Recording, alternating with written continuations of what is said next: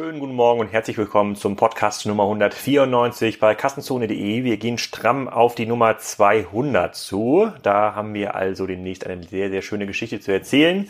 Bevor wir aber die 200 hören können und die 194, könnt ihr euch erstmal anhören, was Axel Mennekring von Hubraum, dem Inkubator der Telekom, zu erzählen hat. Das ist nämlich kein klassischer Inkubator mehr. Das ist ein sehr, sehr komplexes Vehikel äh, in Berlin, was sehr stark vernetzt ist mit den Innovationsthemen ähm, der Telekom. Die haben eine ganze Menge gelernt, die haben ziemlich viele spannende Sachen erlebt und dementsprechend hat Axel auch eine Menge zu erzählen. Hört mal rein, äh, was die Telekom beim Thema Inkubation und Innovation gelernt hat. Auch in dieser Folge unterstützen uns die Freunde aus Regensburg von Internet X. Ähm, da war ich selber mal Kunde, da bin ich, glaube ich, sogar mit ein, zwei Seiten sogar noch Kunde. Viele SEO und Podcast-Kollegen sind dort Kunden, zum Beispiel der André Alpa, äh, der macht ja auch einen, äh, einen SEO-Podcast. Das sind die Leute, die sich darum kümmern, wenn ihr äh, euch Gedanken darüber machen musstet, wie man so eine DDoS-Attacke äh, verhindert oder wie man eine große Anzahl an Domains verwaltet ähm, oder wie man mit äh, Kundendaten korrekt umgeht. Ähm, das sind Profis, das ist ein Hoster. Da redet ihr noch direkt mit den Techies, wenn ihr da anruft. Die helfen euch konkret mit euren Problemen und äh, die haben relativ viele spannende Produkte, mit äh, denen ihr da euer Webprojekt besser äh, online bekommt und auch vor allem online haltet. Ähm, wenn ihr mit dem Aktionscode Kassenzone, alles groß geschrieben, auf die äh, Internetadresse geht www.internetx.shop, dann bekommt ihr auch für einige Monate den DDoS-Schutz und den Managed Server äh, gratis. Ja, da könnt ihr einiges alles ausprobieren. Geht mal da rein, internetx.shop und äh, bevor ihr jetzt aber eure Webseite hostet, hört erstmal rein, was Axel zu erzählen hat von Hubraum.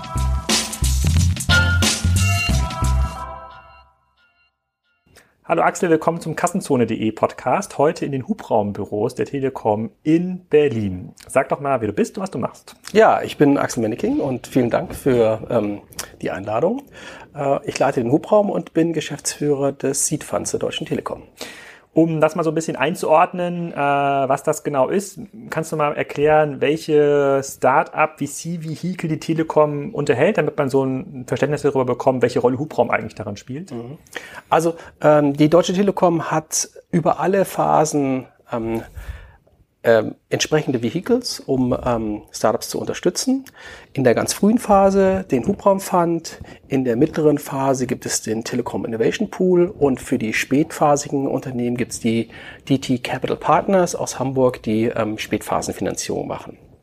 Hubraum selbst ist aber nicht nur ein Investor, sondern wir machen auch eine ganze Menge Innovationsprogramme und äh, dementsprechend bieten wir beide Seiten an, einmal ohne Equity und mit Equity.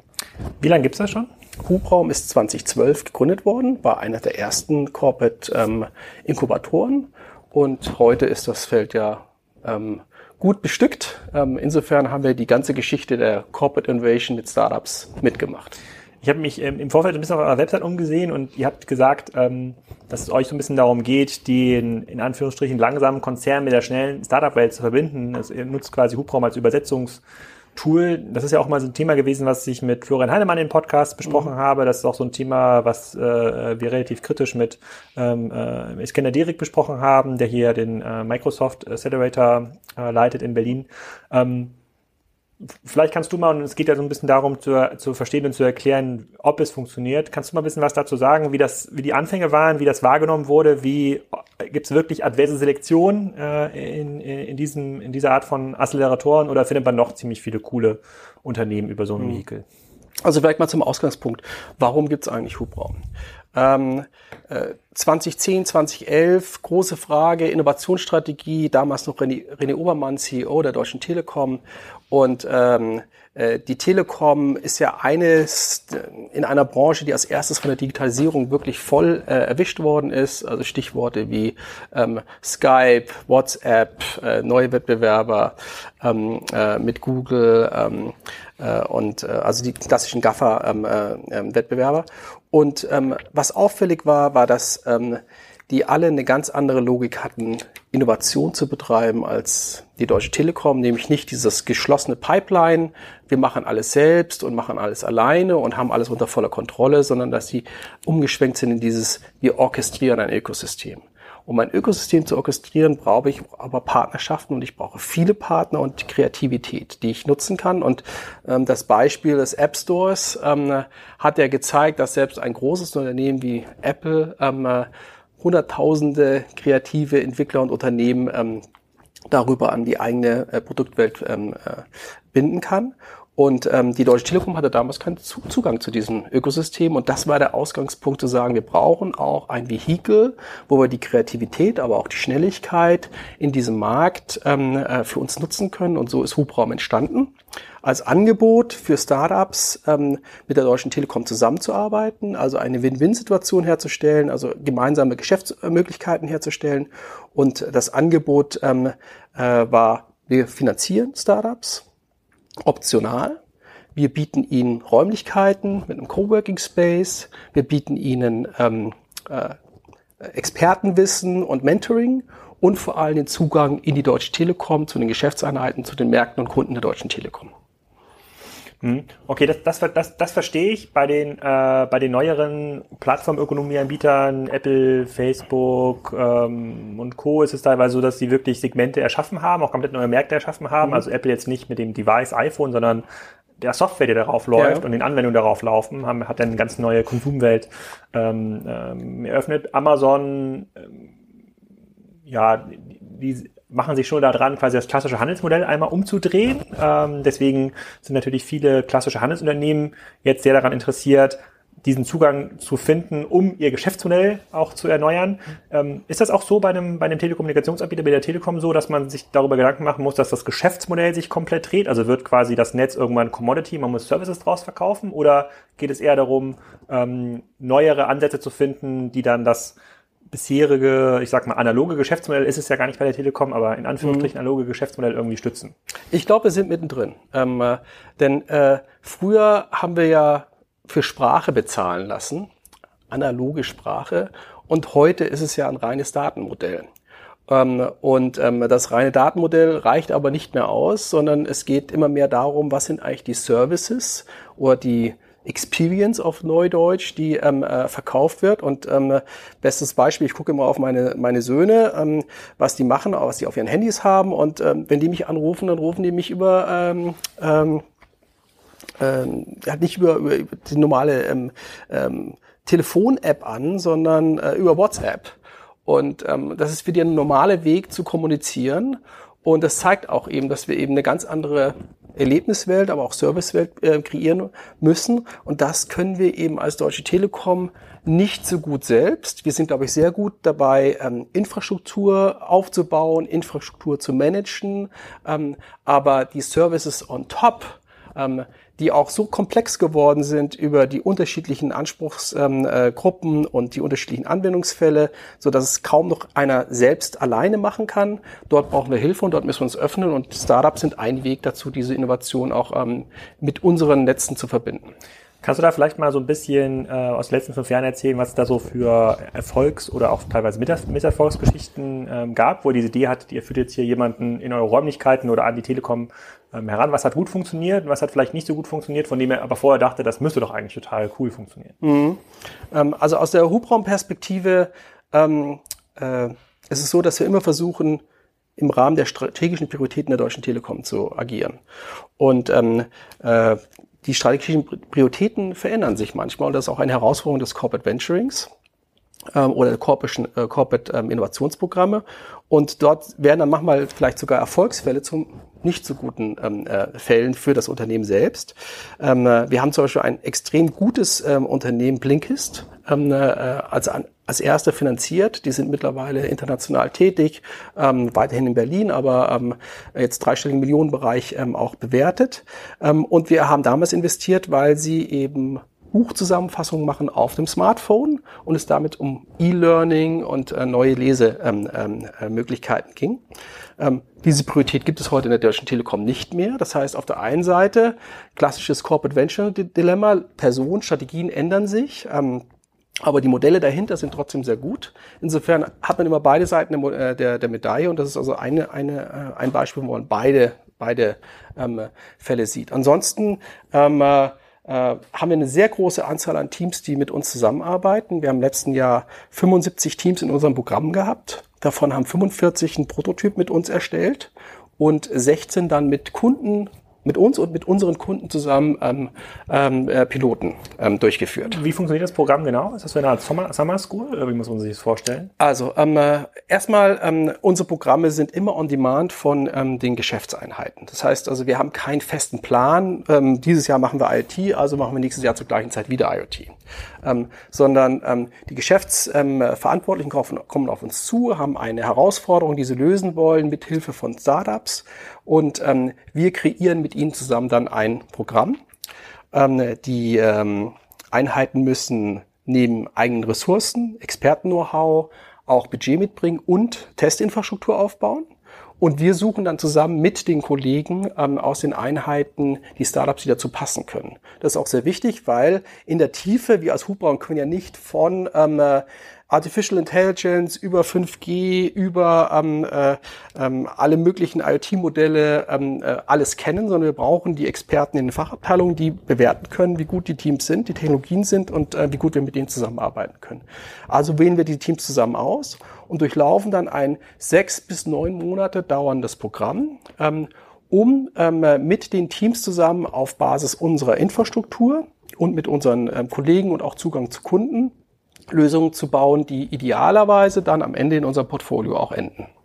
Hm, okay, wie, wie motiviert ihr dann den, die, die Fachabteilung dann in eurem Unternehmen? Wenn ich mir jetzt so vorstelle, ich kenne jetzt andere Konzerne und mhm. da gibt's jetzt, jetzt stelle ich mir die Telekom vor, und sitzt jetzt irgendjemand in Bonn, da mhm. sind ja schon noch einige Leute von der Telekom sitzen, ähm, die sich jetzt um das Thema 5G kümmern. Mhm. So, da wird es vielleicht ein 5G-Projekt irgendwie mhm. geben können. Wenn die jetzt aber überlegen müssten, ich brauche jetzt hier ein paar Testanwendungen, dann habe ich immer in Konzernen immer erlebt, da gibt es dieses Not Invented Here-Syndrom. Eigentlich tun sie sich total schwer schon gegenüber anderen Abteilungen, ihr seid ja quasi aus deren Sicht ja auch eine Abteilung, ne? die mhm. Hubraumabteilung, das Hub mhm. Hubraumteam, zu öffnen und dann noch über diese Abteilung Dritten hinweg, das stelle ich mir total schwer vor zu motivieren. Wie macht ihr das oder wie schafft ihr das, dass mhm. die Teams dann vielleicht auch selbst zu euch kommen und sagen, guck mal, ich bräuchte den, den und den Zugang, gestaltet mir jetzt mal ein Programm dafür. Hm. Also ähm, zum einen ist, glaube ich, dass wir in dem einen oder anderen Programm eben bewiesen haben, dass wir gute Ergebnisse erzielen und nichts ist ähm, ähm, ja, anziehender als Erfolg. Und ähm, äh, so ähm, ist auch, dass ähm, die Einheiten auf uns zukommen und wir eigentlich eher Themen ablehnen müssen, weil wir die Ressourcen nicht haben, um sie ähm, ähm, zu stemmen. Und das Zweite ist, ähm, dass wir die Kollegen eben von Anfang an mit einbinden und damit ähm, sie das, was wir machen, eigentlich ähm, äh, betrachten, als ob es ihr eigenes äh, Baby ist und ähm, immer dann, wenn in einem Konzern jemand etwas von einem Dritten verkauft, als ob es sein eigenes wäre, dann ähm, ist man eigentlich auf einem sehr guten ähm, ähm, Weg. Und das Dritte ist ähm, die ähm, schiere Notwendigkeit, insbesondere bei neuen Technologien, nehmen wir Narrowband IoT, nehmen wir auch momentan noch 5G, ähm, ähm, nehmen wir ähm, bestimmte IoT-Anwendungen oder AI, ähm, wo der Konzern selbst wenn wir so viele Experten haben, nie die Möglichkeit hat, wie jetzt zum Beispiel gerade in einem LTEM-Programm oder auch in einem 5G-Programm, 10, 20 voll funktionierende, Ende zu Ende funktionierende Ideen innerhalb von wenigen Monaten zu kreieren mit Marktstandard bei uns zu integrieren und dann im Zweifel auch noch mit, ähm, mit Kunden zu testen. Das die Leute haben wir einfach nicht, die das von, von, von, äh, von Grunde auf ähm, in dieser kurzen Zeit äh, kreieren können. Und damit sind wir auch ein ähm, Beschleuniger dieses Innovationsprozesses. Darüber hinaus aber auch die Einheit, die eben gerade in diesen explorativen Feldern, diesen neuen Technologien, die teilweise noch gar nicht im Markt sind, 5G noch nicht im Markt, Edge Computing noch nicht im Markt, Narrowband IoT, dann ein halbes Jahr nachdem wir das Programm durchgeführt hatten, war es dann im Markt. Ähm, die also praktisch Was ist das? Narrowband? Narrowband IoT ist ein Standard für IoT-Anwendungen, massive IoT-Anwendungen, ähm, wo ich ähm, Sensoren und Aktoren habe, die über zehn Jahre laufen auf äh, sehr niedrig ähm, frequenten ähm, äh, Frequenzen funken und damit ähm, das Problem lösen, ähm, dass man bei GSM-Modulen hat. Die sind auf der einen Seite sehr teuer, die haben keine große Reichweite und vor allem ähm, sind eben nicht so, dass sie noch in den dritten Keller irgendwie noch reinreichen, beziehungsweise sehr energieintensiv sind. Ähm, Und ähm, an dieser vordersten Front, dort helfen wir den Einheiten ungemein, ihre eigenen Innovationsaktivitäten zu beschleunigen, aber auch in die Breite im Markt zu geben, was eben auch an Anwendungen ähm, äh, möglich ist. Denn jeder kennt das, was sozusagen in der Presse und in den ähm, Analystenreports steht, aber tatsächlich dann diese ähm, geniale Kombination zwischen dem, was wir als Deutsche Telekom anbieten können und die Teams äh, äh machen. Ähm, diese geniale äh, Kombination kommt eben nicht auf dem Reißbrett zustande, sondern dadurch, dass man eben zusammenarbeitet.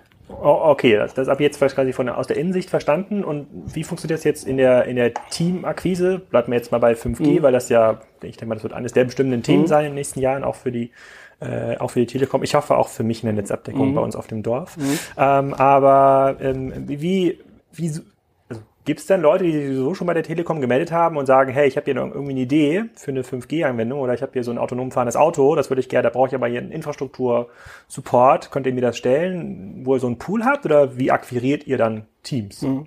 Also zunächst mal ähm, äh, gibt es eine Innovationspipeline an, an großen Initiativen in der Deutschen Telekom und ähm, äh, die werden äh, von äh, ähm, einzelnen Personen dann geleitet. Und derjenige, der das 5G-Thema für die Deutsche Telekom leitet, der ist auf uns zugekommen und hat gesagt, hier, ich möchte mit euch zusammenarbeiten, ich möchte das Thema auch anders angehen. Ähm, und äh, mit dem besprechen wir dann, was sind die Anwendungsfälle, in denen wir als Deutsche Telekom sehen, dass wir ähm, ein besonderes Right to Play haben. Das äh, ist dann von ähm, Mobility über ähm, Gaming, über ähm, äh, auch ähm, äh, Business-to-Business Campus-Netzwerke, ähm, Virtual Reality natürlich. Und in diesen Feldern ähm, äh, suchen wir dann ganz gezielt ähm, Teams, die zu den Anforderungen aus der Geschäftseinheit passen könnten. Wir treffen diese Teams dann, machen mit ihnen sozusagen, ähm, wir nennen dies One-on-Ones. Und wie, wie, wie findet ihr die Teams? Also wo, wo, wo sucht ihr die? Ähm, die suchen wir international. Wir sind mit Hubraum ja äh, in Berlin für sagen wir, Westeuropa, in Krakau für Osteuropa und auch ähm, mit ähm, äh, einem Kollegen in ähm, Tel Aviv tätig, also Fokus Europa. Und die finden wir ähm, teilweise über ähm, unser Netzwerk natürlich. Ähm, teilweise kriegen wir auch Empfehlungen aus unserem Unternehmen selbst heraus. Teilweise ist das auch Desktop Research. Ähm, und in der Kombination finden wir, finden wir diese Teams, sprechen die dann an, treffen die und, und besprechen mit ihnen eben die Möglichkeiten ähm, ihrer eigenen ähm, Produktlösung, aber auch die Möglichkeiten, die wir zusammen kreieren können. Und aus diesem Prozess ähm, kommen dann die Teilnehmer ähm, für unser äh, Programm zustande. Und dann entstehen dann irgendwie äh, Joint Ventures oder beteiligt ihr euch dann an den Unternehmen? Oder wenn ihr jetzt ein Team ist mit nur, nur einer Idee und ähm, ohne, ohne Gesellschaft, gründet mhm. ihr dann irgendwas? Oder ja. wie funktioniert das? Also die Phase, ähm, in der wir mit den Teams zusammenarbeiten, ist, ähm, sie haben auf jeden Fall ein ähm, äh, legales Vehikel. Ähm, äh, Sie haben ein Produkt, das gelauncht ist, das Ende zu Ende funktioniert. Ähm, Sie haben in der Regel auch eine erste Finanzierung schon und ähm, sind damit sozusagen in der Lage, dass äh, wenn wir mit ihnen zusammenarbeiten und sie auf unsere Infrastruktur heben, sie so mal eine Carrier-Grade-Lösung an, an, anbieten können. Und ähm, äh, ähm, die Teilnahme ist ähm, no strings attached. Wir nehmen kein, ähm, äh, keine Anteile. Wir unterstützen die Teams mit ähm, äh, ähm, allen Kosten, die ähm, in dem Programm aufkommen, Reisekosten, teilweise auch Infrastruktur oder Hardware ähm, und ähm, unterstützen sie massiv durch unsere Experten. Ähm, und ähm, am Schluss ähm, kommt eben eine gemeinsame Lösung zustande. Und diese gemeinsame Lösung ähm, testen wir idealerweise dann auch mit Kunden ähm, oder überführen sie dann auch in unser Portfolio, um sie dann in unserem Portfolio auch zu launchen. Kannst du das mal konkretisieren? Also beim Beispiel nennen, das muss jetzt gar nicht 5G sein, das kann ja auch schon ein etwas älteres Programm mhm. sein, 4G meinetwegen. Mhm. Ich weiß gar nicht, ob das, nee, 2012 war das schon mhm. eingeführt, glaube ich. Ne? Es gab schon 4G, LTE, ja. aber irgendein Programm, was äh, ähm, schon mal genau mit so einem Kundentest funktioniert hat? Mhm. Ja, also ähm, äh, nehmen wir mal das Narrowband IoT-Thema, also neuer Netzstandard. Ähm, und Industriekunden wollen ja ihre ähm, Standorte vernetzen. Diese Standorte sind teilweise ziemlich weit ähm, ähm, von den Städten entfernt. Ähm, teilweise sind die Produktionsanlagen eben nicht ähm, äh, ebenerdig, sondern zum Beispiel auch äh, im Keller. Und ein Beispiel war eben ein, ein Unternehmen, das viele ähm, Pumpen und Ventilatoren hat und diese äh, Pumpen und Ventilatoren Ventilatoren eben ähm, tracken will. Das ist also ein Thema, das für ganz viele Industrieunternehmen ähm, eine Herausforderung ist. Und, also sowas wie Verschleiß an den Pumpen oder sowas. Genau. Ähm, und ähm, also Predictive Maintenance, Wartung. Ähm, Und äh, wir haben ein Team gefunden, Abaro, ähm, äh, die genau so eine Lösung dafür anbieten und ähm, haben dann ähm, dieses Team bei uns in das Programm mit aufgenommen. Die haben ihre Lösung auf diesen Neoband IoT-Standard gebracht ähm, und ähm, äh, am Ende des Tages ähm, haben wir dann einmal einen Trial Run gehabt mit einem Kunden und mittlerweile wird diese Lösung eben auch im Portfolio der T-Mobile Polen verkauft und äh, wird hoffentlich auch bald den anderen ähm, Ländergesellschaften dann auch verkauft. Wie funktioniert das? Also wie muss man sich das vorstellen, dass die Lösung in eurem Portfolio mitverkauft wird? Also bei, für mhm. Geschäftskunden dann in, äh, in Polen, die dann fragen, ob ihr eine Lösung habt, habt ihr dann ein Service, äh, ein Serviceangebot? Also wenn wir mit den Geschäftseinheiten zusammenarbeiten, arbeiten wir nicht nur mit den Produktentwicklern oder Produktmanagern zusammen, sondern natürlich auch mit den Vertriebskollegen, weil die natürlich die Schnittstelle zu den Kunden sind. Und gerade im B2B-Bereich ist ja dieses Know-how, was die Kunden wollen, unheimlich wertvoll. Und dadurch, dass diese Vertriebskollegen eingebunden sind, ähm, stellen die diese Lösung auch ihren Kunden vor und darüber kommen dann eben Möglichkeiten zustande, ähm, äh, mit den ähm, äh, Kunden zusammenzuarbeiten. Das können teilweise Stadtwerke sein, das können Industrieunternehmen sein, ähm, äh, das geht durch die Bank. Hm. Und wenn du jetzt quasi auf die letzten fünf Jahre oder jetzt sind es ja sechs Jahre, wenn ihr 2012 hm. gegründet worden seid, so ein bisschen zurückblickst, ähm, wie gut, also wie gut hat das quasi das Öffnen funktioniert? Es sind immer zwei Seiten. Ne? Sozusagen mhm. der Konzern muss sich ja auch von innen öffnen und mhm. überhaupt irgendwie externe Innovationen zulassen versus ähm, äh, wie gut funktioniert dieser Zugang nach außen, weil 2012, hast du ja gerade schon beschrieben, auch das ganze, da wart ihr ja noch relativ einzigartig, mhm. ne? da war dann sagen, war es ja noch total hip, äh, mhm. einen Corporate Incubator zu sein. Ähm, heute, sozusagen, heute hat das nicht, ich würde nicht sagen Geschmäckle, aber es ist natürlich deutlich schwerer, auf sich aufmerksam zu machen, mhm. muss man schon mal fairerweise sagen. Also, wie, wie schätzt du das heute ein? Also, wie wichtig ist dieses Tool für die Telekom im Bereich Innovation, Zugang zu neuen Teams und Ideen? Mhm. Also, ähm, für diesen ersten, diese erste explorative Phase ist es ein sehr wichtiges Tool und äh, die Nachfrage aus dem Unternehmen zeigt, dass also ähm, die Wichtigkeit eher steigt, ähm, als dass sie zurückgeht. Ähm, und ähm, äh, äh, am Ende des Tages aber immer so, dass wir daran gemessen werden, dass wir diesen Innovationstransfer auch ins Unternehmen hineinbringen. Sozusagen unser ähm, ähm, wichtigster Messwert ist, wie viele gemeinsame ähm, Piloten, äh, Proof of Concepts, Verträge haben wir mit den ähm, Startups ähm, hergestellt. Und ähm, äh, was den Wettbewerb anbelangt, ähm, gebe ich dir vollkommen recht. Ähm, damals, als wir angefangen haben, wie gesagt, in Deutschland vielleicht eine Handvoll, in Europa vielleicht ein paar Handvoll ähm, von äh, solchen Corporate Inkubatoren. Ähm, heute sind es mehrere hundert, vielleicht sogar, weiß ich, Tausende. Ähm, und ähm, äh, der Kampf um die besten Teams, ähm, der ist in der Tat wirklich intensiv. Ähm, und gerade wenn man so ähm, sehr gezielt sucht wie wir, muss man teilweise äh, das Angebot, das man als Deutsche Telekom Hubraum hat, gegenüber den Teams pitchen, als dass die Teams ihre Lösungen gegenüber uns äh, pitchen, weil sie eben die Möglichkeit haben, mit zwei, drei anderen Unternehmen vielleicht auch zusammenzuarbeiten. Und da hat sich der, der Markt also wirklich komplett gedreht. Führt es dann auch dazu, dass man sowas wie Handgeld zahlt oder sagt so, naja, also Büros sind wahrscheinlich sowieso inklusive, wenn man hier mhm. arbeiten möchte in, innerhalb, mhm. des, äh, innerhalb des Programms, aber es gibt auch andere Inkubatoren, die sagen, komm, wir zahlen euch noch so eine Art Mindestgehalt, ja, oder Grund, Grundgehalt, dann könnt ihr euch hier diesen Monat konzentrieren. Also so mhm. funktioniert der Wettbewerb dann mhm. äh, langfristig. Ja. Sind wir schon in dieser Situation? Also ähm, äh, wir machen das nicht, aber ähm, wir sehen ganz klar Anzeichen, ähm, dass das passiert. Auch weil natürlich immer mehr neue Spieler in den Markt kommen, die vielleicht auch nach anderen Regeln arbeiten, die gewohnt sind, dass sie mit, wenn sie mit Dienstleistern erstmal einen Piloten machen, dass sie diesen Piloten per se bezahlen.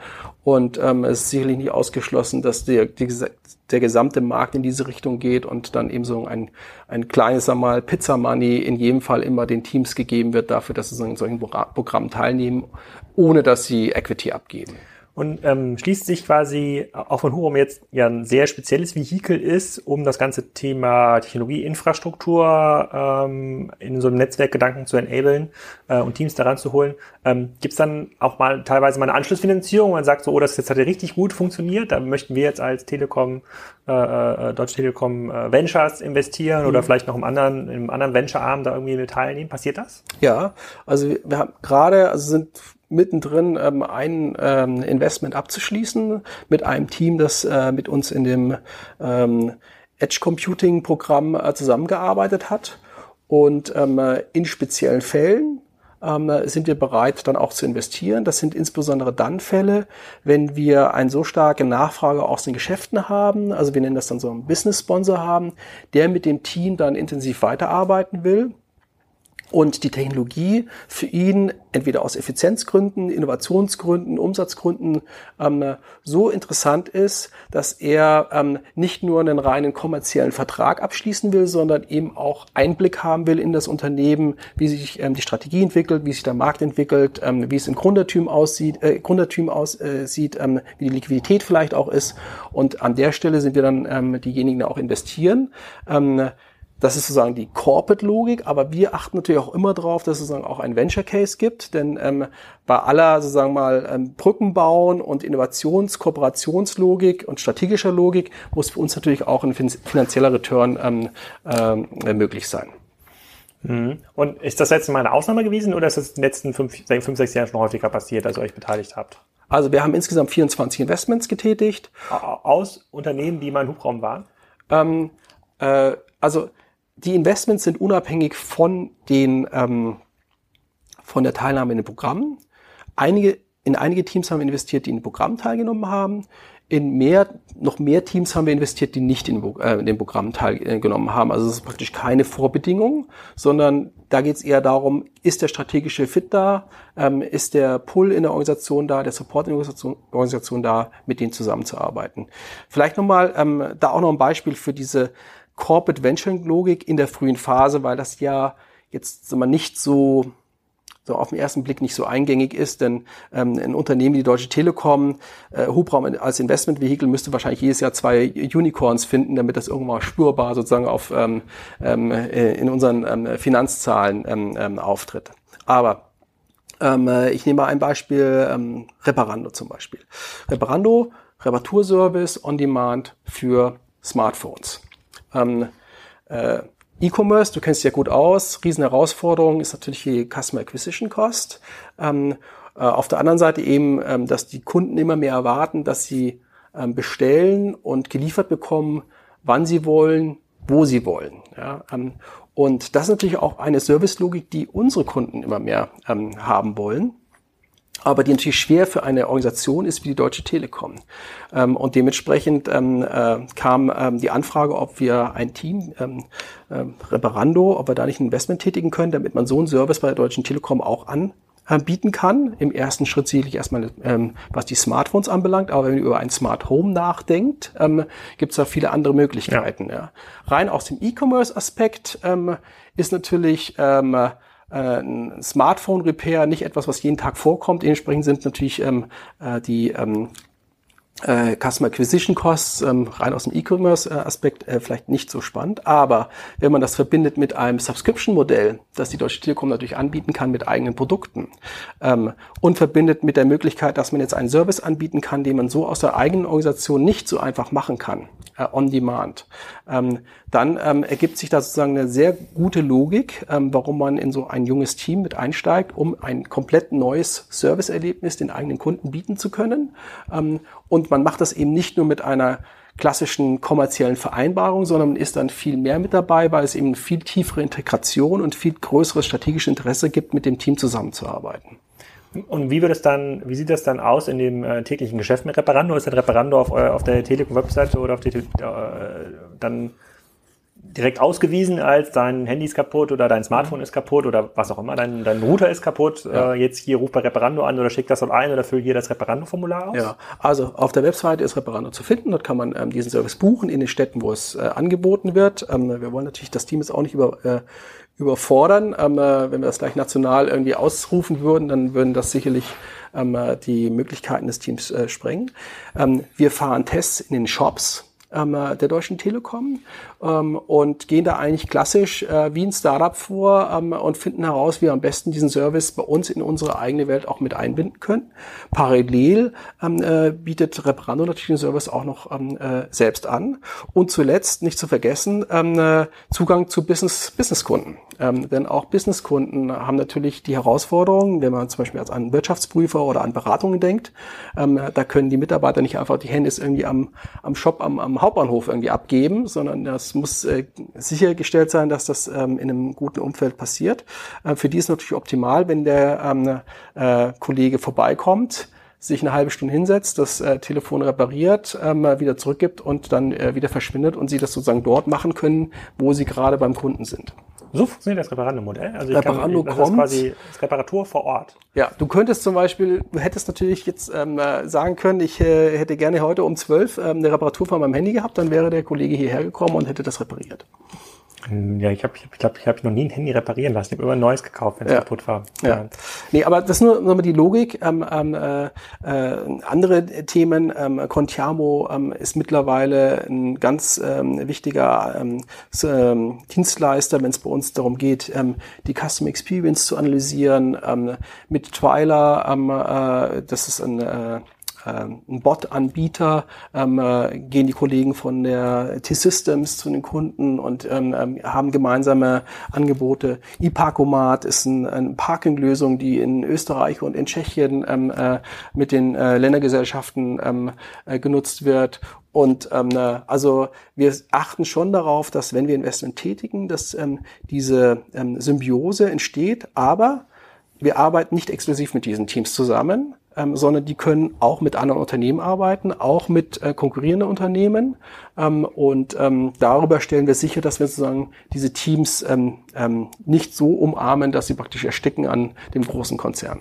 Sind das dann meistens Lösungen, die im B2B-Bereich äh, ähm, tätig sind? Weil ich, ich denke jetzt mal mhm. quasi den Endkunden, was will der? Der Endkunde will möglichst zuverlässiges Netz, also überall, mhm. möglichst schnell und möglichst billig. So, mhm. Das ist ja ein reines Infrastruktur-Skalen, Skalenwettbewerb. Da kann man jetzt nicht so viel rumtesten. Mhm. Sozusagen die, ähm, wer das irgendwie gut macht und, und gut handelt, der ist, glaube ich, relativ weit, ähm, der ist, glaube ich, relativ weit vorne. Ähm, würde jetzt für mich, also meinem naiven Verständnis darauf hinausführen, dass man natürlich eher Dinge macht, die klassisch in diesem B2B-Umfeld aktiv sind, damit man die Geschäftskunden dann mit Mehrwertservices ähm, reizen kann. Ja, also in der Tat, die Mehrzahl der äh, Modelle, mit denen wir zusammenarbeiten, sind B2B. Ähm, äh, das hat auch damit zu tun, dass die B2C-Modelle mittlerweile alle global skaliert ausgerollt sind und für eine Deutsche Telekom, die eben auch nur in einer ähm, ähm, gewissen Anzahl an Ländern tätig ist, ist es eben nicht so attraktiv, ähm, ein weltweit, weltweites Modell, dann ein Servicemodell ähm, ähm, äh,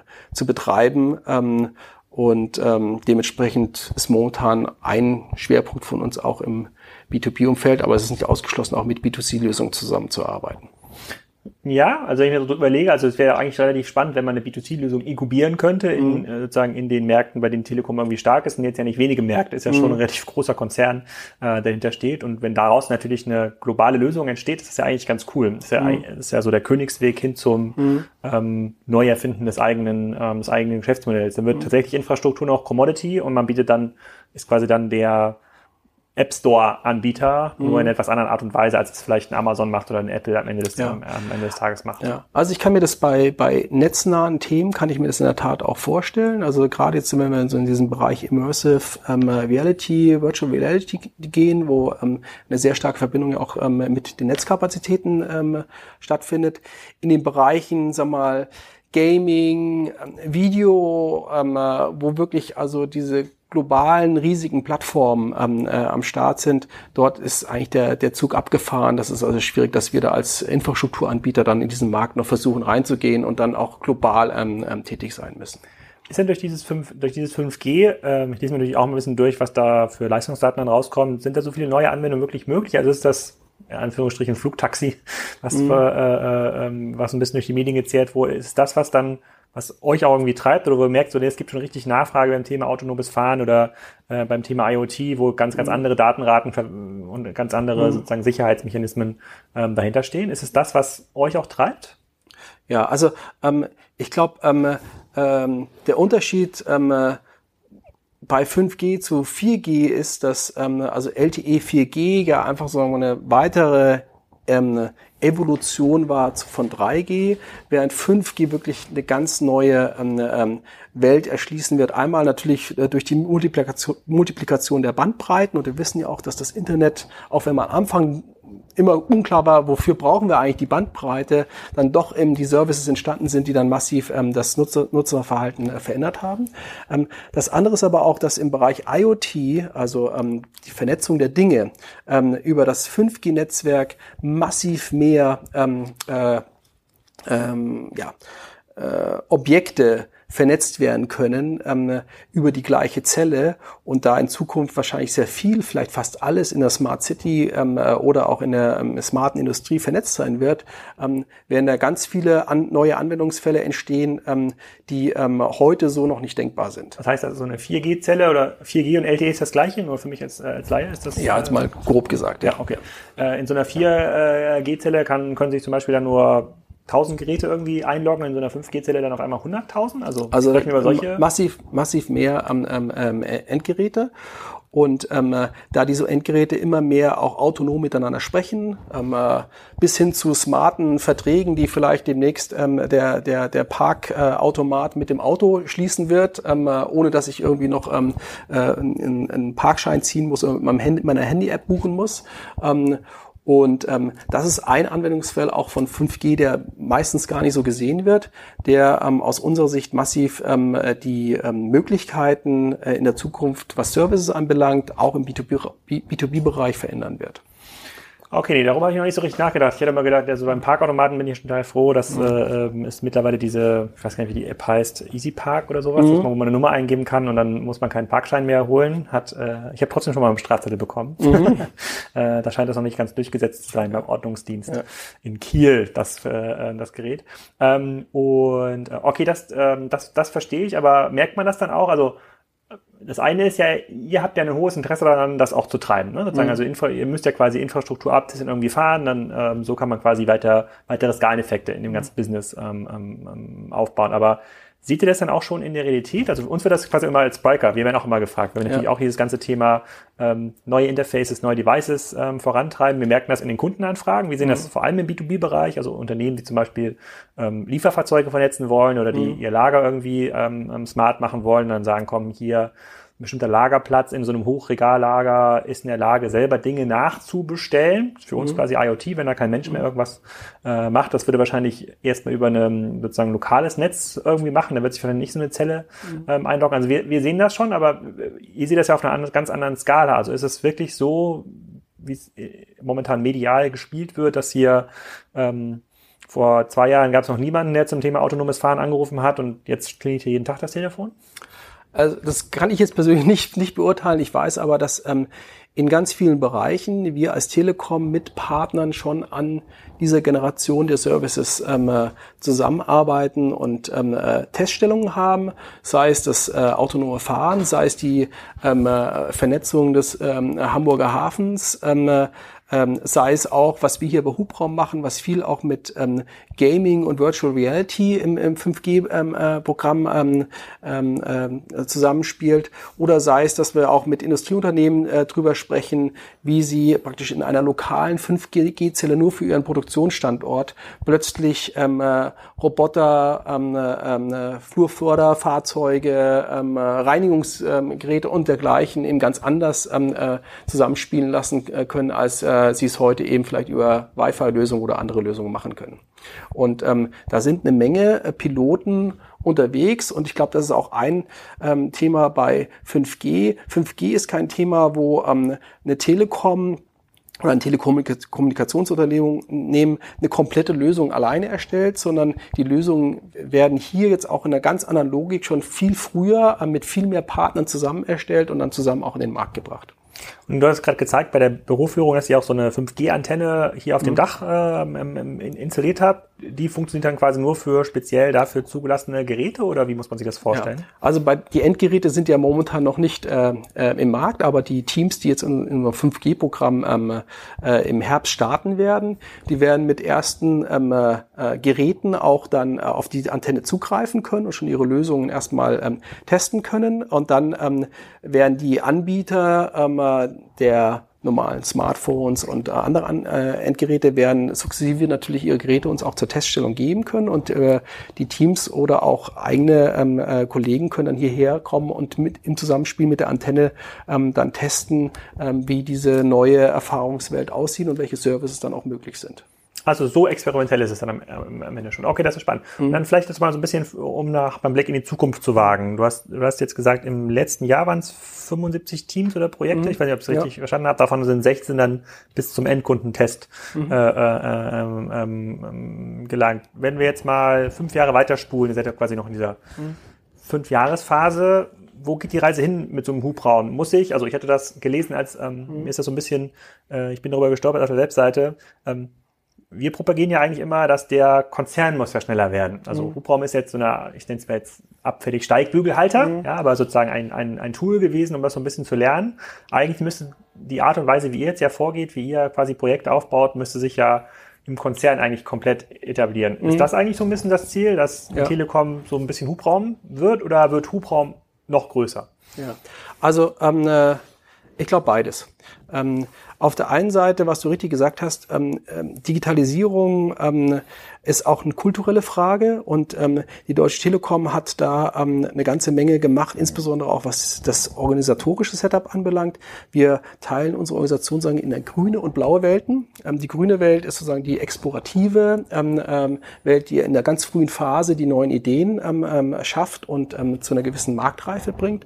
Und die blaue Welt ist sozusagen die klassische Vertriebswelt, wo sozusagen ähm, kurzfristig Zahlen, ähm, Umsätze, Margen, Margen zählen. Und ähm, äh, dazwischen gibt es natürlich immer diese gefährliche Lücke, dass man äh, neue Ideen entwickelt und die dann also hinten runterfallen. Und deswegen gibt es auf der einen Seite noch diesen Venture-Ansatz, dass sozusagen diese Ideen und ähm, äh, Teams dann ähm, über diese kritische Phase rüber begleitet, aber auch intern eigene Projekte begleitet. Und diese VC-Logik, ähm, äh, die wird auch bei unseren internen Projekten angewendet. Das heißt also, ähm, dass ähm, wenn interne Projekte gestartet werden, werden die auch sozusagen so in Meilenstein-Logiken ähm, äh, finanziert und ähm, auch mit unterschiedlichen Kenngrößen am Anfang gesteuert, ähm, bis hin ähm, zu dem Zeitpunkt, wo sie dann diese Themen übergeben und dann die in den klassischen Vertriebskanal kommen. Insofern ist eine ganze Menge von der also Hubraum, agilen Logik auch schon im Unternehmen angekommen. Nicht nur, weil es Hubraum gibt, sondern weil einfach die ähm, generell die ähm, äh, Notwendigkeit besteht. Und ähm, ich glaube, dass ähm, dementsprechend ähm, auf der einen Seite ähm, immer mehr Hubraum sozusagen die, die, die, die Offenheit und ähm, ähm, äh, mit Startups zusammenzuarbeiten immer mehr im Konzern sich etabliert. Auf der anderen Seite aber auch dadurch, ähm, dass ähm, dies dass sich mehr etabliert, dass immer mehr die Nachfrage auch noch steigen wird ähm, nach diesen Leistungen oder Services, die Hubraum hat, um mit den Startups so zusammenzuarbeiten, dass am Schluss auch dieser Erfolgsfall ähm, eintritt. Und Erfolgsfall heißt ja für uns, dass für beide Seiten Erfolg entsteht ähm, und nicht nur für uns einseitig. Mhm. Okay, das, das, äh, das verstehe ich. Also es, es, aber es wird größer, kann man sich dann auch vielleicht vorstellen, dass äh, nochmal so ein Vehikel vielleicht in Bonn aufgebaut wird oder in Paris, dass man nochmal weitere Standorte irgendwie baut, weil der Wettbewerb irgendwie höher geworden ist mhm. und Teams auch nicht mehr so mobil sind, also merken wir auch. Also die mhm. Leute sind schon deutlich anspruchsvoller geworden. Vor fünf Jahren konnte man vielleicht noch mit Deutschland, Berlin irgendwie winken. Jetzt mhm. ist das äh, nicht mehr unbedingt äh, für jemanden, der vielleicht in äh, Krakau sitzt, zwingt, unbedingt ja. nach Berlin zu kommen, gar nicht mehr so attraktiv. Ja, also ähm, wir haben ja ähm, äh, im Silicon Valley mit den DT Capital Partners und Partnering ähm, äh, auch Einheiten ähm, ähm, der Deutschen Telekom. Das ist sicherlich vielleicht eine Frage, ähm, ähm, die sich vielleicht irgendwie nächstes Jahr von stellen könnte, ob man sich dahingehend auch weiter ausbreitet. Ähm, auf der anderen Seite fühlen wir uns eigentlich momentan in Europa sehr, sehr wohl, weil wir dort auch ähm, dieses, ähm, diese Differenzierung haben. Nicht nur, dass wir ähm, in den Fällen, wo dort die Deutsche Telekom ähm, besonders stark ist, also Netze, IoT, aber auch sag mal da, wo viele Daten benötigt werden, mhm. AI, ähm, Artificial Intelligence, dass wir da ein besonderes Angebot machen können, sondern dass wir auch vor der Haustüre auch dann die Kunden und die Märkte haben. Ja. Insofern, also glaube ich, ähm, ähm, Status quo sind wir, glaube ich, besonders stark immer da, wo die Verbindung zu den Märkten ähm, stattfindet. Dementsprechend würden wir was unsere Ausdehnung anbelangt, immer darauf achten, dass wir in unserem Footprint zuerst uns weiterentwickeln, bevor wir sozusagen ähm, in andere Märkte reingehen. Und ähm, wir haben, ähm, was die Teams anbelangt, ähm, momentan nicht den Eindruck, dass äh, ein Team aus sagen wir, Irland oder aus äh, Schweden oder Israel ähm, ähm, äh, ähm, äh, Schwierigkeiten hat, mit uns zusammenzuarbeiten, da wir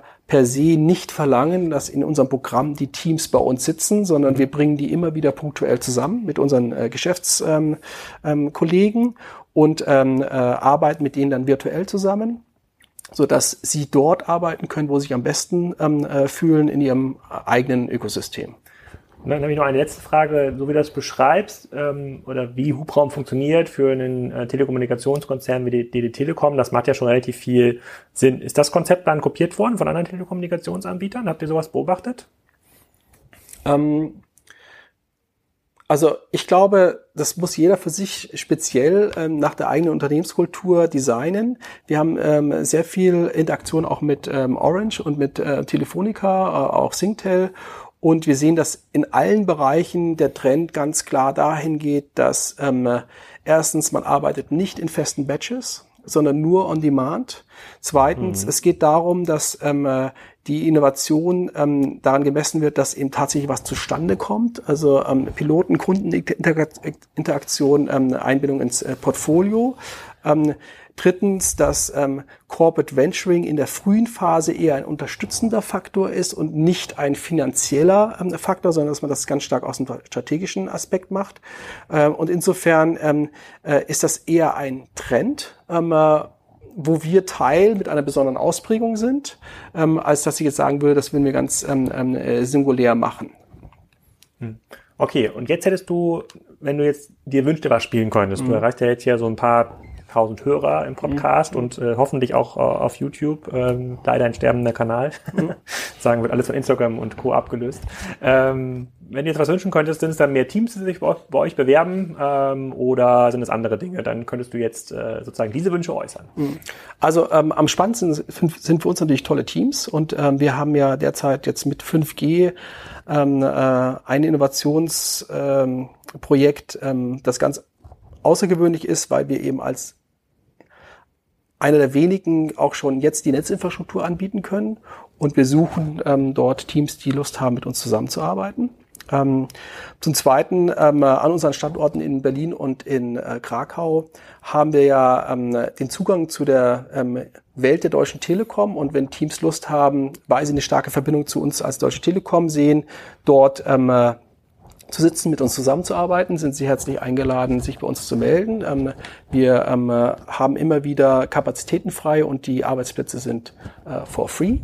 Ähm, und ähm, zuletzt, ähm, wenn Teams ähm, spannende Modelle haben, in die wir investieren können, dann freuen wir uns natürlich auch, dass Sie uns kontaktieren und können bis zu einer Million dann in diese Teams investieren. Aber die Deutsche Telekom ist in der Lage, natürlich über die nächsten Phasen hinaus bis hin zu zweistelligen Millionenbeträgen in Startups zu investieren, über die unterschiedlichen Investmentvehikel, die wir ähm, im Konzern haben. Wie groß ist dieser, gibt es einen dedizierten Fund, also quasi äh, sozusagen Committed Capital für diese sozusagen für diese erste Investitionsphase oder ist das auf Abruf einfach da? Das, das ist ähm, äh, auf Abruf ähm, und wir sind sozusagen Teil des Cashpools der Deutschen Telekom ähm, und haben dementsprechend keinen festen ähm, äh, äh, festen Cap. Ähm, äh, wo wir uns disziplinieren, ist, dass wir natürlich immer in Phasen investieren und ähm, in der ersten Phase bis maximal 300.000 äh, investieren, aber wir können in Summe dann kumuliert pro Team bis äh, zu einer Million investieren.